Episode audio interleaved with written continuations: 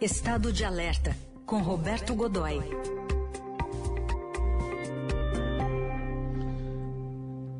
Estado de alerta no 23º dia de guerra entre Rússia e Canadá. Godoy, bom dia. Bom dia, Heisen. Bom dia, Carol. Bom, bom dia, dia, amigos. Bom, temos uh, aí negociações em andamento, ao mesmo tempo intensificação de ataques, principalmente contra alvos civis. Mas já se discute um possível cessar-fogo mesmo, Godoy? Pois é, é, alguns dos mais respeitados analistas que a gente tem por aí, como por exemplo Paul Krugman, que é um economista, jornalista e vencedor do Prêmio Nobel né, de Economia, é, que tá, é, vão, acreditam que as negociações finalmente começaram a ganhar alguma consistência, sair do, do blá blá blá, sair da, da, conversa, apenas da conversa da, da questão retórica, esse negócio todo. E que se continuarem da maneira como estão indo, quer dizer, se não houver um novo momento de intensificação uh, militar, do viés militar, elas podem definir um modelo em uma semana, um pouco mais que isso, para um cessar-fogo ou um armistício, em que você tem uma suspensão, a guerra continua, mas você tem uma suspensão uh, dos combates. Né? Dizer, os dois lados de, de, aceitam um momento de. não é, é mais que uma trégua. Né? É, isso começa a se definir. E aí é, aponta Heisen, Carol, para um novo problema. Como é que vai ser? Como é que você vai fazer isso? No, no, no, como é que você vai fazer isso a partir do momento em que eh, as armas se calarem, e aí? Você tem um país destruído, há um certo cuidado, fica evidente isso, há um certo cuidado uh, do, no, no, no, nos ataques da, da, da, Rússia em preservar determinados pontos, não toda, claro, mas em determinados pontos uh, a, a infraestrutura funcional da Ucrânia. A gente vê, por exemplo, as ferrovias não estão sendo atingidas, a malha ferroviária é muito grande na, na Ucrânia, ela não está sendo atingida. Os grandes, uh, os grandes entroncamentos rodoviários também não. Né?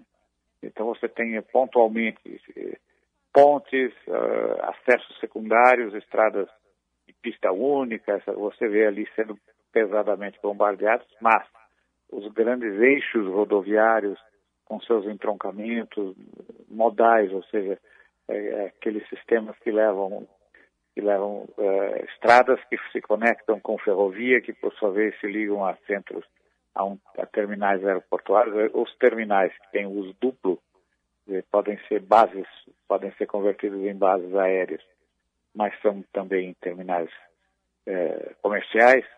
É, então, esses estão sendo atingidos, mas os grandes terminais cargueiros, por exemplo, não. Então há, há, um certo cuidado, ou seja, é uma coisa muito cínica, quer dizer, você, eles atacam, por exemplo, bombardeiam um teatro onde tem mais de mil pessoas e a sinalização de que ali há crianças, mas preservam uma ferrovia. Né? Dizer, não que devessem atacar a ferrovia, mas o critério é, é, é todo esse, né? É, ou seja, é a guerra no seu limite, é o ser humano no seu limite qualitativo levado a, nesse ponto. Né? Dizer, o, o, modelo que se.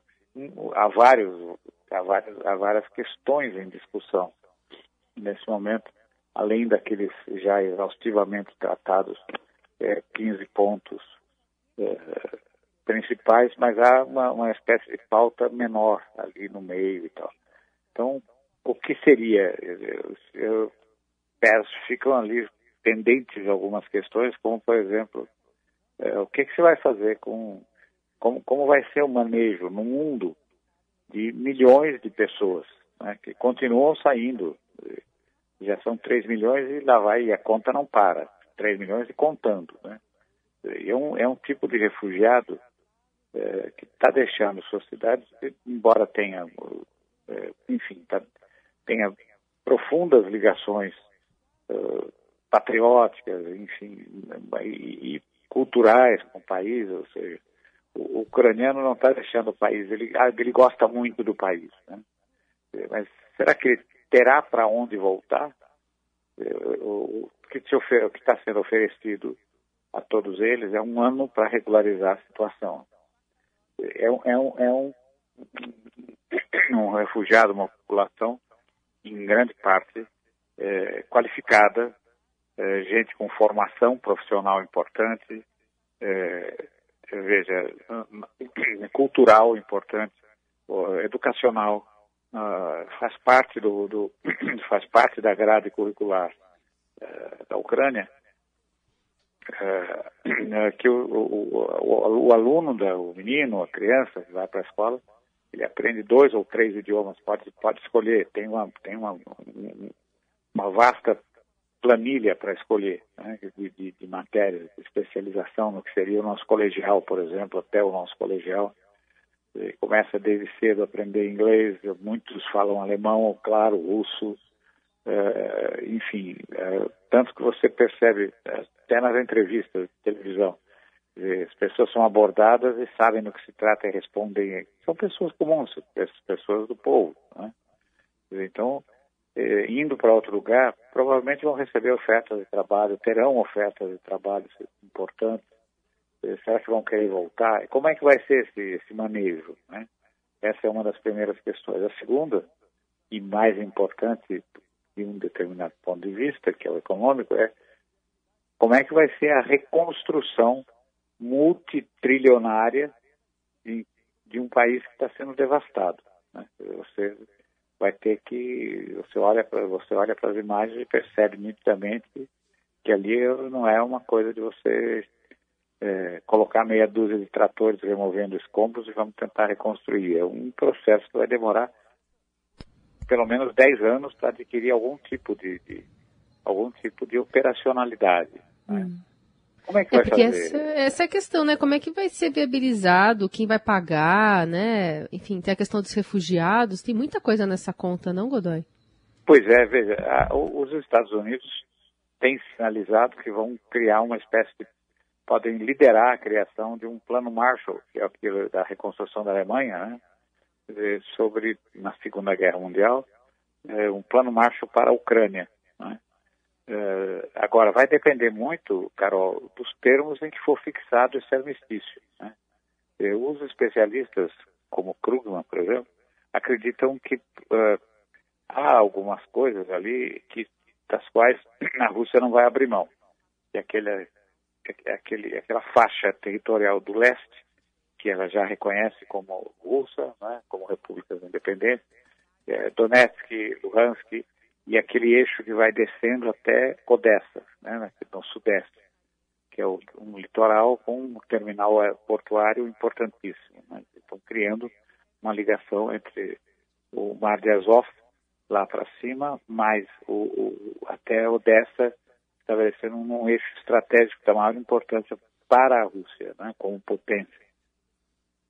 Além disso, é nesse eixo, nesse eixo estão está o, o, estão os dois uh, gasodutos, oleodutos ali, que um já operacional há anos, que é o, uh, e outro que está entrando em, deveria estar tá entrando em operação mês passado, também não foi tocado, eh, tá, ou seja, se ele era um, um, dos, se ele é um dos pontos nevrálgicos uh, dessa discussão, por que, é que ele não foi atacado? Porque, claro, ele está sendo, vai ser usado uh, como moeda de como moeda na mesa ali para negociação, como argumento de negociação. Leva uh, gás da, da Rússia para a Alemanha e, e, com ramificações, enfim, é fundamental para a economia europeia como um todo. E, além disso, você tem as famosas reservas naturais da, da Ucrânia, exatamente boa parte delas nesse eixo, do carvão especial lá do norte, passando pelas reservas de óleo, gás, também essa, essa coisa toda aqui para baixo. Né? Então, o modelo provável seria você estabelecer uma espécie de Coreia, é, estabelecer um eixo ali com russos do lado no leste, né? É, e aí ia a manutenção das Forças Armadas, a é, manutenção do Zelensky, da administração Zelensky, é, um judiciário próprio, é, parlamento próprio, e esse parlamento seria instado a convocar uma espécie de Assembleia Constituinte, e aí é um ponto de resistência muito grande, mas é possível que passe, e aí você teria um começo de desenho, mas a estimativa, é, uma das estimativas, por exemplo, do Instituto, Instituto, de, Instituto de, de Projeção Econômica da Noruega, acredita que seja necessário, seja necessário investir na reconstrução, do, na reconstrução da Ucrânia, qualquer coisa próxima de 400 bilhões de euros. É dinheiro que não acaba mais. Uhum. Só um detalhe, uh, Godoy, que te, em outras guerras, né, a gente teve o, o quem fez a guerra, quem bombardeou o país, uh, agindo diretamente depois na reconstrução, né, tá ganhando em cima. Nesse caso, pode rolar isso ou não? É mais difícil, né? É, a Rússia, muito mais difícil. A Rússia será certamente cobrada é, por indenizações, principalmente nessa, nessa coisa dos alvos civis. Eu duvido muito que ela reaja a isso. É, a menos que, que, que, que haja uma disposição muito grande do, do Putin de, de, estabelecer o compromisso com, com, com a Ucrânia. Mas por que faria isso? Né? Quer dizer, nesse momento a gente vê qual é o compromisso dele. O compromisso dele com a Ucrânia é baixar a pancada, né? que é o que ele está fazendo agora, continua fazendo enquanto a gente está fazendo, enquanto a gente está conversando aqui, uhum. é, determinados pontos da, da, da, Ucrânia estão sendo bombardeados. Né? Uhum. Então você tem discussões para estabelecer um armistício, alguma, algum, de alguma maneira um cessar-fogo, mas enquanto isso não acontece, o fogo está tá caindo, está chovendo fogo ali. Né? É. O, drama, o drama segue, o drama social. Então, eu acho que a, a participação da Rússia vai depender ainda de um certo tempo e de mudanças internas. A Rússia também sofrerá mudanças internas, isso é inevitável. O Putin tem, pela primeira vez, uma significativa oposição, né, Heisen, lá dentro. É. Uma resistência. No momento ela é, é enfim, ninguém está disposto a, a, a, aquela história da música infantil. Ninguém vai subir no morro para tomar um copo de veneno e, eu, e, lá isso é quase que literal. Né? Uhum. Então, eles, é, essa oposição ainda age de uma maneira uh, menos efetiva, mais discreta. Ele não tem, você olha, veja, vamos imaginar o seguinte, que essa oposição fosse suficientemente, venha a crescer e que ela fosse ou venha a ser suficientemente forte para iniciar um processo de, de, troca do Putin, de sucessão do Putin. Olha ao redor. Ele, ao longo desses 20 anos no poder, ele eliminou lideranças, neutralizou, não tem um único, não tem uma, uma, uma única liderança, a não ser a, a oposição que já está na cadeia ou morta, essa coisa toda. Não, não, não aparece um nome e você tem ali uma espécie de sucessor consentido, que é o Medvedev, e de fato não conta nada, né? É verdade. Tá aí, Roberto Godoy com o estado de alerta nesse 23º dia de guerra entre Rússia e Ucrânia. Obrigado, Godoy. Bom fim Grande de semana. Grande abraço, tá? bom fim de semana.